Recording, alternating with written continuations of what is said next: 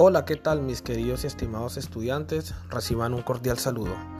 En esta oportunidad los invito a que me acompañen a revisar la importancia del uso de las tablas en Microsoft Word.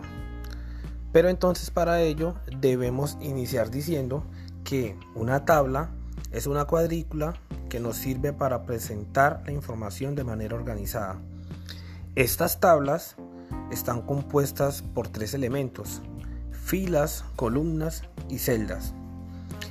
Las filas son las líneas horizontales, es todo lo que nosotros miramos de izquierda a derecha o de derecha a izquierda. Las columnas, en cambio, son las líneas verticales, es todo lo que nosotros miramos de arriba hacia abajo o de abajo hacia arriba. Y las celdas son cada cuadrito. Esta información que yo les estoy brindando se encuentra en la guía. Por consiguiente, además de la lectura que nosotros eh, realizamos en la guía, nos vamos a encontrar allá con una actividad guiada que nos va mostrando cómo nosotros insertamos una tabla en un documento en Word. Además de eso, también para darle formato. ¿Cuáles son los formatos? Los que vimos en la guía número 2, que podemos entonces aplicar negrita. En este caso aplicamos negrita y aplicamos también otra serie de elementos. De igual manera, para esta actividad o para esta guía vamos a encontrar dos actividades propuestas. La primera actividad tiene que ver con realizar una asociación. ¿Asociar qué? Nosotros vamos a encontrar eh, dos columnas y para ello se sugiere que si tienen la posibilidad se recorte y pegue en el cuaderno lo que aparece en la actividad propuesta 1 y si no cuenta con esa posibilidad pues entonces dibujarlo en el cuaderno. En ese caso nosotros vamos a encontrar allá los títulos de los conceptos y luego en la otra columna vamos a encontrar allá las definiciones de esos, de esos títulos de conceptos. Entonces nosotros vamos a encontrar allá lo que es por ejemplo la celda, la fila y la columna. Y a mano derecha vamos a encontrar entonces que me dice por ejemplo una que son las líneas verticales, la otra que me dice que son líneas y la otra que me dice que es cada cuadrito. De acuerdo a la definición eh, que nosotros ya debemos tener claro eh, con la lectura previa de la guía y también con este audio que yo les estoy enviando, tenemos que hacer una relación entre el título del concepto y la definición. Si algún concepto no corresponde a alguna definición, pues entonces no hacemos la relación. Esa es la primera actividad que es bastante fácil.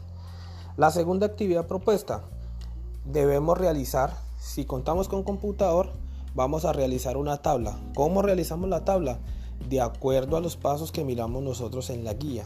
De igual manera, eh, espero poder en la tarde o el día de mañana enviarles un video de cómo insertamos la tabla, pero en la guía también se encuentra cada uno de los pasos para insertarla. ¿Qué, vamos a hacer nosotros? Vamos a, a crear una tabla 14 por 14, es decir, 14 filas por 14 columnas. Y para ello vamos a tener unas palabras que están acá en el documento, las cuales son sistema, células, osmosis, plantas, vascular, animales, sangre, vasos, arterias, venas, capilares, corazón. Esas son las palabras. ¿Qué es lo que nosotros vamos a hacer? Como generamos la tabla de 14 por 14, lo que vamos a hacer es que cada una de esas palabras las vamos a colocar allá en nuestra tabla. ¿Qué es lo que buscamos nosotros? Vamos a hacer una sopa de letras. Entonces esas palabras que nosotros tenemos ahí las vamos a colocar allá en nuestra tabla, ya sea de manera horizontal, de manera vertical o de manera diagonal.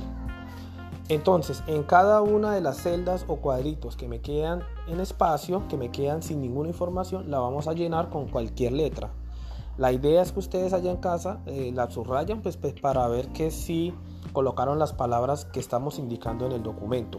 Los que no cuentan con, con un computador y que no cuentan con Word, entonces con la ayuda de lápiz, colores, reglas, van a dibujar en el cuaderno una tabla de 14 por 14, o sea, 14 filas, 14 columnas y van a hacer exactamente lo mismo. Las palabras que aparecen ahí, que las acabé de nombrar, las vamos a colocar allá en nuestra tabla. Una palabra por cada cuadrito. ¿Listo? Los cuadritos que quedan sin información los vamos a llenar con cualquier otra letra. Y luego vamos a, subrayar o vamos a, o vamos a, colorear las palabras que nosotros colocamos y se van a dar cuenta que al final nos va a quedar una, una sopa de letra totalmente desarrollada. Bueno mis chicos, esas son las dos actividades que debemos realizar. Espero que no tengan complicaciones. Recuerden que cualquier duda me las pueden hacer llegar. Feliz día.